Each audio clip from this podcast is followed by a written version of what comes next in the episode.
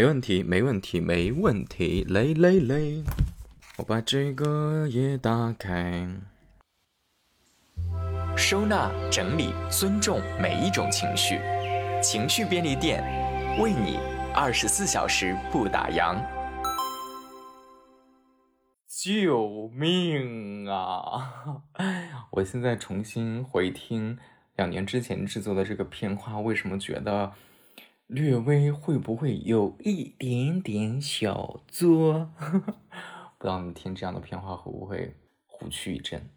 但我一直没有换片花的原因，就是在于可能人的感受也会变吧，就好像我们无法面对自己之前的那些。部分陈年旧照一样，挺可爱，挺可爱的。说到这个片花啊，我不知道常听情绪便利店的友友们，请问要给你们提问了，你们知道情绪便利店一共有多少版片花吗？丢下一个问题，然后得不到任何回复。OK，让我们继续今天的播客。书接上回，嘿嘿，昨天晚上实在是太困了，就睡去了。重新打开录音，诶，这怎么还有手机响？重新打开录音设备的时间是中午的十二点，还没有吃饭，但是就想说，能不能趁着这口气儿，提着这口气儿，把我对播客的一些想法，尽可能比较完整的做一次梳理跟表达。突然想想。我觉得我可以试试讲讲自己适合做播客的一些点，跟不适合做播客的一些点吧。我自己分析一下，适合做播客的点，第一个呢，就是它既然是一种声音的载体，确实有一些人不一定是听友，日常生活当中也会有人讲你的声音是不错的，是学播音主持的吗？做过配音吗？会有类似于收到这样的反馈啊。所以我觉得，既然它是一个声音的媒介，在这一关上，姑且先把它算作一个优势。第二个优势呢，就是还是基于，毕竟我是多年的内容工作者，你对于内容肯定是有自己的想法、判断标准以及表达的。哪怕我是一个表达欲再弱的人，但是有些时候你还是会有那种表达欲的。我觉得这也是在我本职道路上做的一个小小的一个延伸吧。可能是基于第二点，有了第三点，就是无论是话语的输出，无论是后期的制作，无论是基本的上线推广运营这一套，单从能力上来讲的话，这些技能你是都掌握的，这就是一个挺顺其自然的，没有太多去想的一个能力吧。第四个，如果单从自媒体的角度上来讲，你这个人到底是个什么样的人？这个问题其实还蛮困扰我的，因为。坦率来讲，我到现在我都不知道自己是一个什么样的人。你听到不同的人对你的评价，也许是不同的。比如说，我的同学对我会有一个评价，但是我不同阶段的同学可能对我的评价都是不一样的。你要问我高中的同学跟大学的同学，他们对我的印象也许是很不同，甚至有可能是截然相反的。你要问我家人对我的评价，那又又是另外一套。你要问我同事对我的评价，又是一套。不知道你会不会有那种感觉啊？就是你作为一个很生动的人，在生活当中，你都难免会碰到不同人对你不同的评价，更何况你作为一个内容的输出者，在你进行完这些传达之后，可能每个人接收到的那个信息，他在意的那个点，跟他 get 到的那个点也是不同的，这些都决定着他会怎么想你是一个什么样的人。这可能也是有意思的地方啊，所以当我问我自己是个什么样的人的时候，我每一次都还挺犯难的，因为我真的不知道我是一个什么样的人。这么说，我不知道会不会有一点点奇怪，或者你问过你自己吗？你是个什么样的人？我是一个很不喜欢被框起来，很不喜欢给自己定很多标准跟标签的人。但是我这样的人在做自媒体表达的时候，也会有一个非常大的问题，就是你可能没有一个特别明显的特质传递出去，你没有一个个性跟风格传递出去的时候，你的人是有点散的。我最近在想这个问题哈，这也是为什么很多人觉得说，无论是去写一个公众号，做个短视频，或者是做播客吧，很多人更希望说，你要不要做一个。更垂类一点的东西，你只把自己的一个点放大，你只做一个领域。这些所谓的方法论更偏向于一个归纳，但我有些时候我就觉得我自己很无厘头。你说我有诚恳的那一部分吗？我是有的。我可不可以有小幽默的那一部分？有些时候是有的。你说我有没有那种很无知，好像对一些事物的见解并没有很深刻，也是有的。你说我是一个多博学的人吗？也不是。你说我是一个温柔的人吗？好像也有这个特质，但你说我是一个坚强的人吗？我也是。你说我是一个能够自洽的人吗？某些时候，某种程度也是。但你说我是一个拧巴的人吗？也有非常多的时刻，包括到现在，我觉得我依旧在跟一些矫情的部分、拧巴的部分在做抗争。你说我是一个文艺的人吗？也有。你说我是一个悲观的人吗？我觉得底色上好像真的有这种悲观的成分。很多事情我会想到它最坏的结果，然后再去做。但你要说我是一个完全悲观的人吗？我又不是，我又觉得我是在悲观的底色之上，又有某种程度的乐观，因为我大部分时刻都并不害怕结果残酷，我也拥有那种承受残酷结果的心理承受能力、跟自我安慰能力、自我消解的能力，这些能力好像我自己似乎也有。但你要说你想把这些个词单独的就归纳到我就是一个这样的人，我又觉得很抗拒，或者说，我可能并不觉得用一个词来概括自己是一个准确的，我也并不认可这样的概括，因为好像有些时候，我觉得一个单纯的词又不足以完全的表达出我是一个怎么样子的人。这样总结下来的话，到底什么词能够准确的表达至少是现在的我呢？嗯，矛盾。我是一个矛盾的人，嗯，能转化成更正能量或者更正面的词吗？万花筒或者很多面，嗯，其实我到现在为止，如果只用一个词来概括自己跟描述自己的话，我其实不太知道，或者我没有发现一个特别合适的词来描述自己。如果矬子里面拔将军的话，可能现在想来。对，矛盾可能是诸多的词里面，我现在觉得还算是概括性最强、更偏准确的一个词了。那你说我做的这个播客的内容跟风格是怎么样子的呢？我心里面的标准是希望它是正向的、正能量的。虽然有一些题材看上去没有那么的快乐，但其实你听完之后，我还是希望它能够具有某种程度的治愈能力的、疗愈能力的，具有一定的温度跟温暖特性的。这可能是我潜意识里面希望这个播客传递的、传达的，但我不知道听的人能不能感受到这些。其实我是不知道的。坦率来讲，因为我接收到的反馈，至少到现在我收到过一些反馈，但确实还不足以多到让我对自己的这个判断是坚信的。这就要插出去一个做自媒体让人觉得很百感交集的一个点，就是反馈的重要性。我不知道啊，也许有些人说，那我把这些东西发出去做出来，我不在意有多少人听，我不在意大家的反馈。嗯，我的本能会问一个问题啊，那你如果都不在意这些的话，你不期望他得到一个更好的反馈的话，你为什么还要把它抛到互联网上来呢？如果你只是想把它当做一个单纯自己的一个留念的话，你大可以就把它存在自己的手机内存里面。你说，哦，那我的手机内存。比较有限，那你也可以把它存在网盘里面呀。那你说哦，我没有网盘的会员，网盘的会员内存也很有限。OK，那我就不说什么了，因为确实我们不能够百分之百的断言一定没有这样的人。可能也许有些人真的就是单纯的把它做一个简单的记录，他可能没有想到那么多效果。但是至少对于我来讲，我虽然性情恬淡，我虽然可以接受我发出去的东西没有收到很大的效果。或者没有做到很大的规模，但至少你要问我期不期待，我必须诚实的表达出来。我还是希望自己做的东西能够尽可能的被更多的人听到，能够尽可能多的被更多的人喜欢。但具体这个多是多少，本身因为现在它的体量还比较少，我只能说比现在能够再多一些，我肯定会更开心。但是如果具体到一个数字，最起码我对播客可能还没有那么大的执念，说我在播客一定要做到一个多大的规模，倒还没有这么大的野心。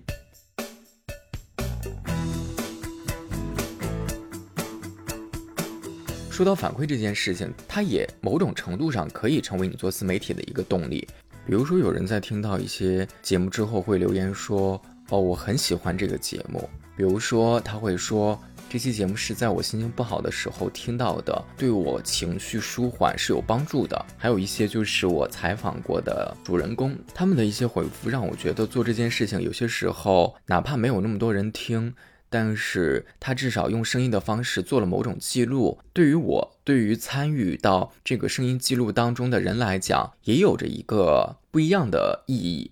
在去年六月份的时候做了一期。内容是献给患有阿尔兹海默症的外公。这期播客的主人公是倩倩。那个时候，就是她说很想用声音的方式来记录自己跟外公的一些故事，于是我们俩就录了这样一期播客。然后在二月份的时候，他又给我专门的发了一个消息过来，说很想要说声谢谢，因为去年跟他做了这样一期节目，让他为外公留下了一些。痕迹，因为外公在年初的时候突然离开了，嗯，这样的时刻还是会让我觉得说这件事情好像不光对我自己，也许对别人也是有一些意义的吧。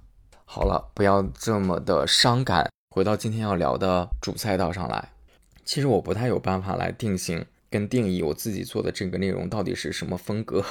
对我自己来讲，其实播客也挺有意思的，因为我是一个不是特别善于定期总结的人，但是好像用这样的一个方式，也在强迫你在某一个阶段、某一个节点下回顾一下你在想什么，你在关注什么，你在跟一个人在聊某一个话题的时候，自然而然的也会引发你的思考，让你更多的了解你是一个什么样的人。即使我是一个再不善于表达的人，当我开始强迫自己在用 solo 的这个方式来表达的时候，我觉得我自己也是在挑战自己吧。不用想太多，你就试着用这样的方式，就是记录下你现在在想什么就够了，你现在的想法是什么就够了。我说我对自己的表达，包括我对我自己做自媒体没有特别大的信心，还有一个原因就是，可能因为我平时听东西听的也比较多。看东西看的也挺多的，你会发现人人都是自媒体，谁还不是个自媒体？你看了东西之后，你自己的那种敬畏之心可能就出来了吧？你就总觉得说，哇，这个人很有意思，他真的很适合做这个东西，或者说这个人很有才华，他真的很适合。这个人懂得真的很多，他真的很适合。这个人真的很好玩，他真的很适合。但是你呢？我问我自己的时候，我就不知道我身上有哪个点可以让我觉得我适合做这个。我对自己是有怀疑的，还真没有那种特别大的自信，说很笃定的讲，哎呦，我就是可以做这个。对自己的那种怀疑肯定是有的，反而是因为自己是做内容的，包括于之前是在传统行业里面做内容，你的那个思维模式根深蒂固的，还是没有转变过来的。因为传统的内容跟自媒体区别，说实话还真的是蛮大的。一方面，我的个性似乎不是一个特张扬的、特爱表现自己的，有些时候是想躲在后面的。但与此同时，因为在我的工作当中，很多时候其实需要你的就是这样的个性。这个道理很简单，就好像你是记者，你是一个主持人，可能在我的职业思维里面，我总会觉得。你就是一个穿针引线的，在这个内容当中，不是说你是可有可无、可消失的，但你要知道，你最大的跟你最该做的，就是要把同样参与进来的嘉宾，怎么样能够让他做更舒服的表达，怎么样把他的特质能放到最大，怎么样把他可爱的那一面，尽可能的用你的方式激发他能够展现出来。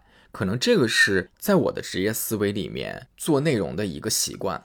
但是自媒体有些时候好像不是这样的，人们很多时候会更愿意看到一个更鲜活的听众或观众，有些时候可能会更想或更好奇你是怎么想的，你是一个什么样的人。但这个时候，有些时候我就害怕了，天哪，我为什么要展现我自己给一个陌生人？很奇怪。所以你看，即使我做了快五十期播客的内容，我依旧。会有这样的顾虑，会有这样的不确定，依旧在想说，我是不是适合做这个？我很多时候的公开表达都还挺谨慎的，这种谨慎甚至于体现在我很多时候我都很害怕使用特别肯定的语气跟特别笃定的句子去描述一件事情，所以我经常在我的提问当中，经常在我的话当中会喜欢加一个可能，这是我在剪后期的时候发现的。如果我不做这件事情的话，我确实没有发现自己会有这样一个奇奇怪怪的习惯，我会问。那可能你会不会想？那可能你会怎么做？那可能你是不是这样一个人？你看，这只是一个疑问句，但是在疑问句当中，我都会加上可能。这可能也是我有些时候的某一种习惯吧。我觉得播客还好，在短视频当中还挺明显的，就是我会看到有一类的自媒体视频的账号，就是在强输出观点类型的。我对这类的博主。还挺钦佩的，我不知道他们怎么就有那么大的底气，去讲一个自己的一个观点。他们真的特别相信自己讲的那个观点吗？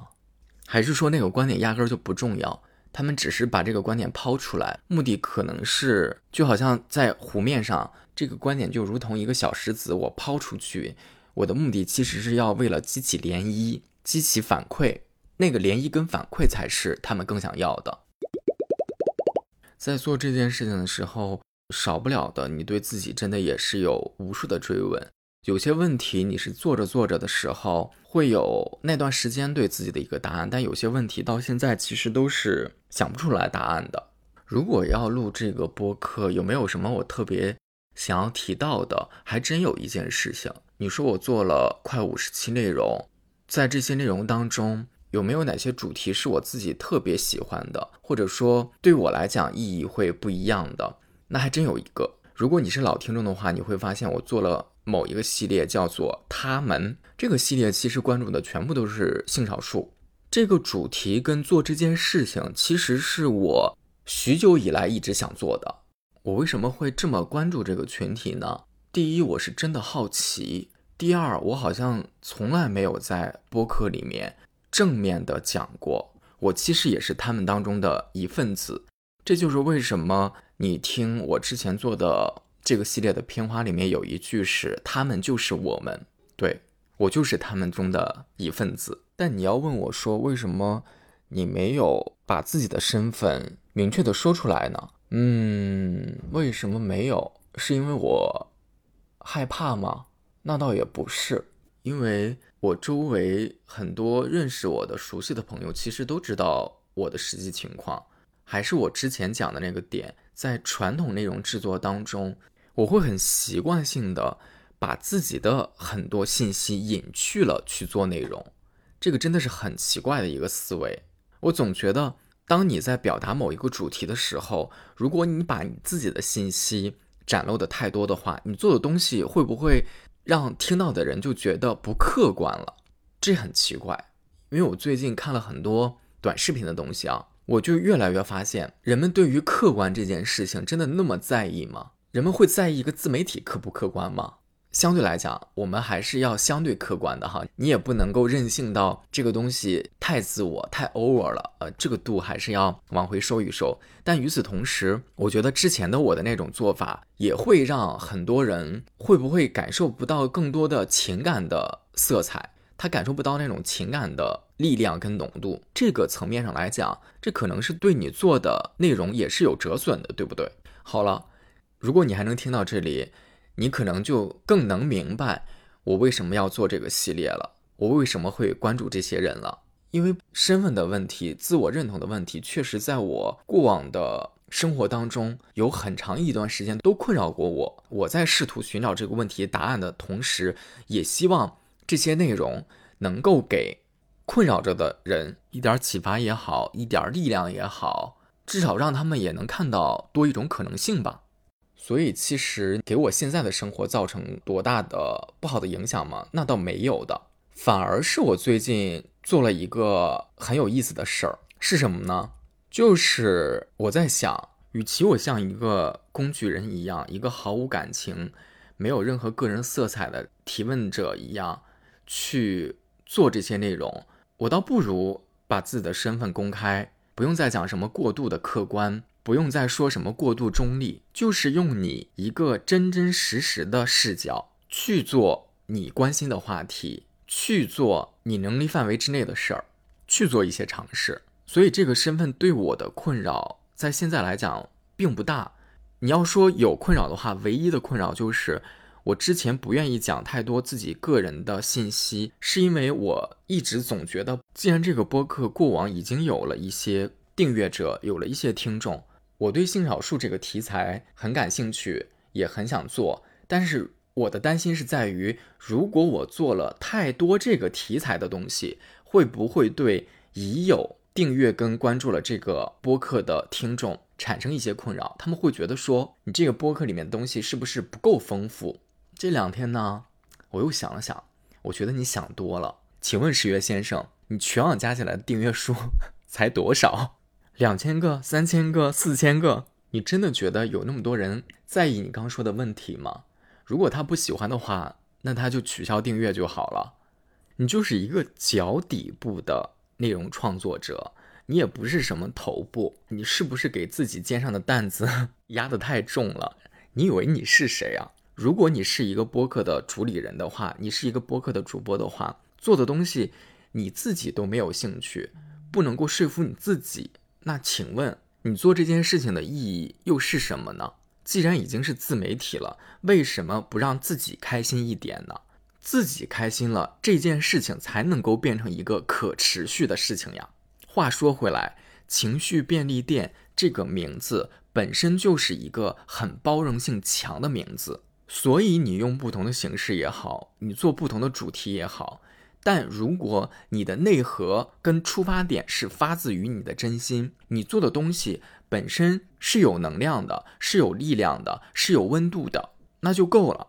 退一万步讲，退十万步讲，它就变成一个记录我自己成长变化的一个记录，那也挺好的。这事儿挺酷的呀，我自己就是一个实验品，对。我觉得我自己就是一个实验品。我觉得人生就是一场实验，因为我不知道接下来会发生什么反应。作为一个已经三十三岁的男人，我依旧觉得自己好像没有被很多的规则驯服。我依旧向往自由，很多时候我依旧很自我。我还在试图想要去追求自己真的想做的尝试。有很多尝试，也许别人觉得冒险性是极强的，他们觉得不理解。但是如果我觉得那是我想做的，我觉得那是我认为对的，我还是想坚持。我至少会试试。如果碰到头破血流，那大不了就再重新起航呗。重新起航，哇哦，好文艺。对啊，那又怎样呢？有什么呢？你看我这样说的话，我是不是还是一个有些时候是有一点神经质的人哦？但你就是一个做内容的，你都已经做了十几年了。我不知道，如果我要真的是一个特理性的、特现实的、特世俗意义上的那种追求成功的人，可能就不是我现在的我了。可能这个播客就不是现在的播客了，就一切都改变了吗？我不想改变，至少现在。也许这些话有点无厘头吧，嗯，但在录制的时候。这些都是我大脑特别空白、潜意识里面说出来的。我觉得他可能就是现在的我。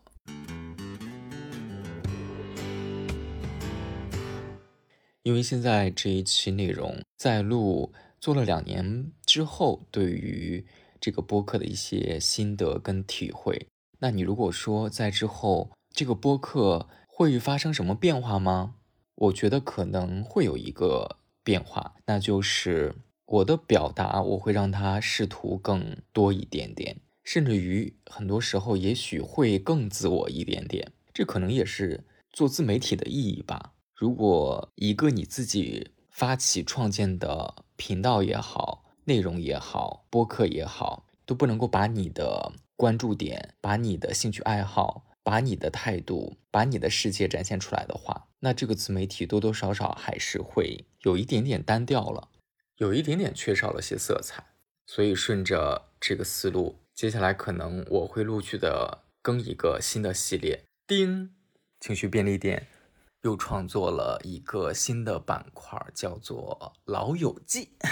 其实也就是我会把我的朋友们拉过来，定期的录一些东西。我之前的顾虑呢，就是说情绪便利店，坦率来讲，你说虽然我是他的发起人，虽然我是主播，但我对这个小小的世界又有着非常强的自我审核意识。很多东西我都觉得说，虽然同样是我做的一些东西，但是我把它放到这个播客里来，到底是好还是不好，我不知道。但我现在告诉自己，我不想再纠结这个问题了。至少我会觉得，如果同样是做内容的话，我会把音频固定的就放在这个播客当中，它可以是更多的新的系列。但是如果他想以音频的方式呈现出来的话，至少短期之内。我会把它放到这个播客当中。如果你觉得这是对你的一种打扰的话，嗯，那我只能说声 sorry，因为我不知道你对这个播客的期待是什么。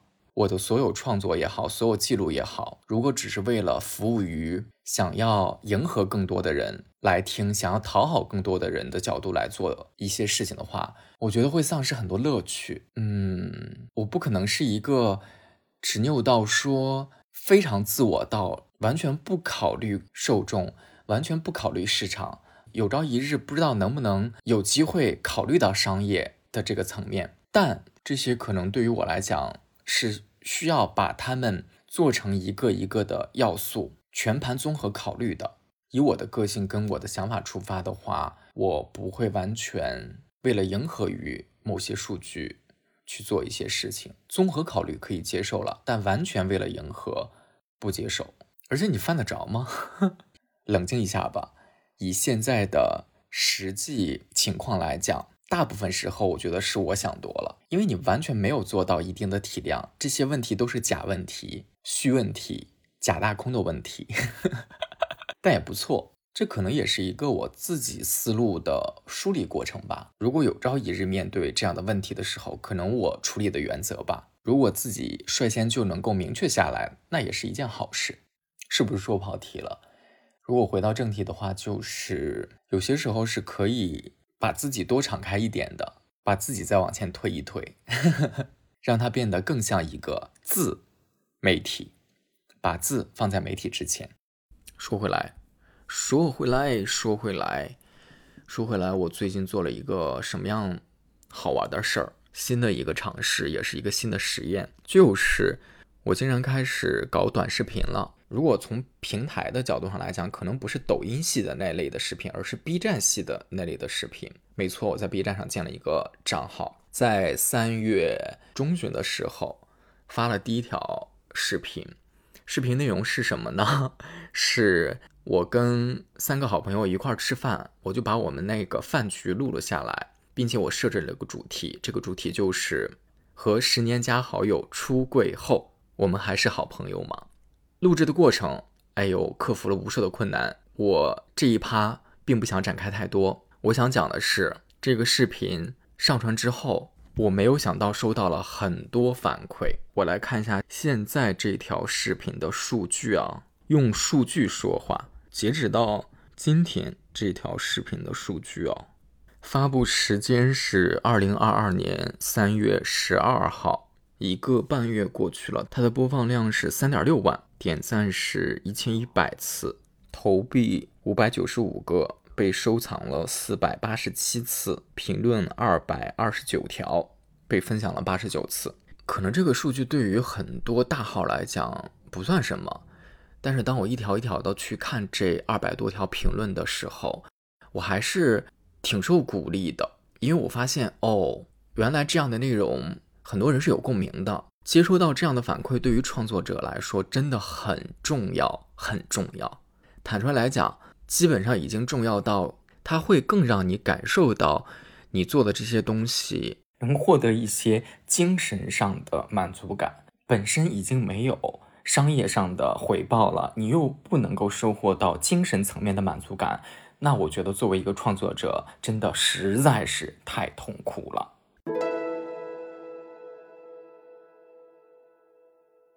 我后来就想吧，这播客吧，跟那个短视频它只是不同的载体、不同的形式嘛。那他们之间是不是也能做一些链接？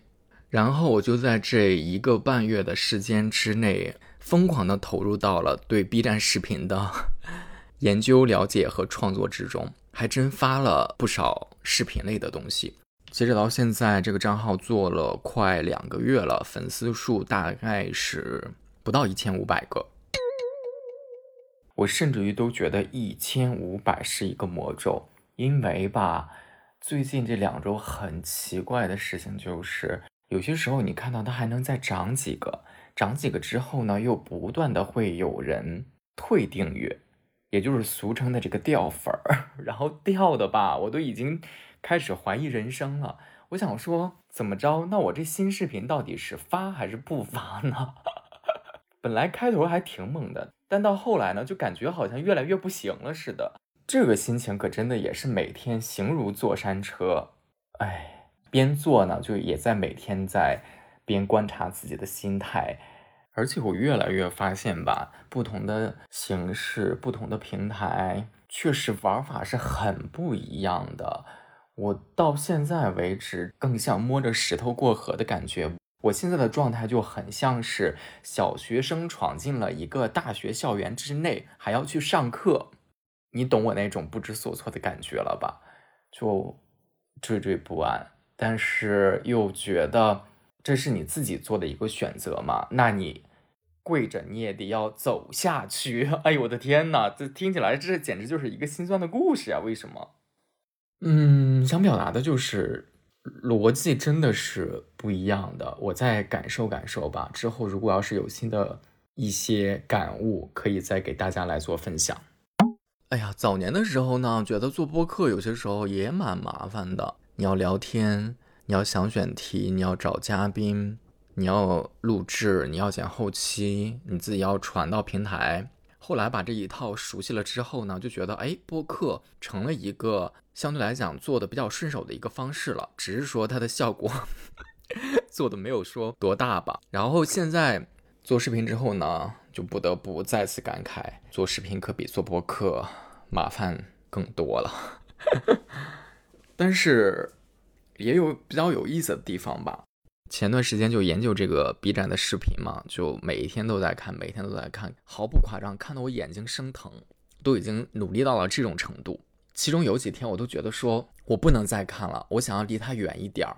因为你看的越多呢，你真的就会越害怕，因为你会发现说，哦，你以为你想了一个很好的点子，但早有人就已经想到，并且把它给拍到了。你以为你剑走偏锋，想要用性少数这样的一个视角去切入到这个市场当中，但当你投入到这个市场当中，你会发现，哎呀，已经有很多人在做这块的东西了。这个题材相对来讲还是多多少少有一点点敏感的哈，大家也都在摸索着，摸着石头过河，探索在目前的这个语境下，用什么样的度来做，来传递。这些都还蛮有意思的，但你说我无论是做这个播客还是做视频，我难道之后就全部都是要做性少数这个题材了吗？应该也不会吧。只是说我对这块确实会更关注一点，包括于很想成系列的做一些尝试。我一直是一个不想给自己设特别多限制的人，因为你本身就是一个自由的创作者嘛。那可能我对于主题的创作也会具有阶段性，比如说这一阵儿我更关心这个题材，那我就会做这块做的多一点。那下一阵儿可能我又会关注到一个新的领域跟新的话题，那我也会去尝试别的。如果你要问我对自己未来内容创作这一块的想法，可能这就是我目前的真实心态。哎呀，啰啰嗦嗦的又说了一大堆，准备要收尾了。在收尾的时候呢。我想到了一个前两天发生的生活当中的小事儿，就是有一天我突然收到了一条微信，发来微信的人其实是我之前认识的一个偏网友性质的这样的一个朋友，我们俩在生活当中应该只见过一次面。他说：“Hello，十月，好久不见，我是……不知道你还记得我吗？我无意当中挖到了情绪便利店的博客，听了几期，发现。”原来是你啊！我当时还挺惊讶的，因为我做的播客也好，视频也好，从来没有在自己的个人微信账号上发过。周围除了特别熟悉的个别几个朋友知道我业余时间我在做这块的东西之外，基本上在我生活当中百分之九十九的熟人都是不知道我有这个账号的。那他是怎么发现的呢？我就跟他聊了几句，他说：“哦，我是因为在小宇宙上听某某某期节目的时候，下面有一个猜你喜欢的功能，就链接到了一期你之前讲综艺导演的内容，然后他就听，顺着这期节目呢又往后听，终于听了几期之后，发现说这个主播不就是我生活中认识的那个人吗？没错，就是我。在结尾讲这个故事。”是因为我觉得这个事儿很奇妙，这可能也是我对于自媒体现在的一个自己的认识吧。自媒体是什么呢？我心目当中，自媒体就是你在不断的向外发送你的信号。每个人都是不一样的，你需要做的就是不断的发射你的信号，不断的发射你的信号，总会有人接收到的。虽然接收到的人数量多少不一定。如果接收到你的信号的人喜欢你和接受你的人，那他们就会留下；如果没有缘分接收到这样的信号的人，他也可能会路过，他也可以走开。但是，可能是我要说给我自己的，就是播客也好，视频也好，现在我都是一个小学生，都还像是一个起步阶段的姿态。你不用想那么多，不要给自己那么大的负担，就是做你自己。就是把你想要发射出去的信号发射出去，不断的发信号，不断的发信号。情绪便利店两岁生日快乐，十月三十三岁生日快乐。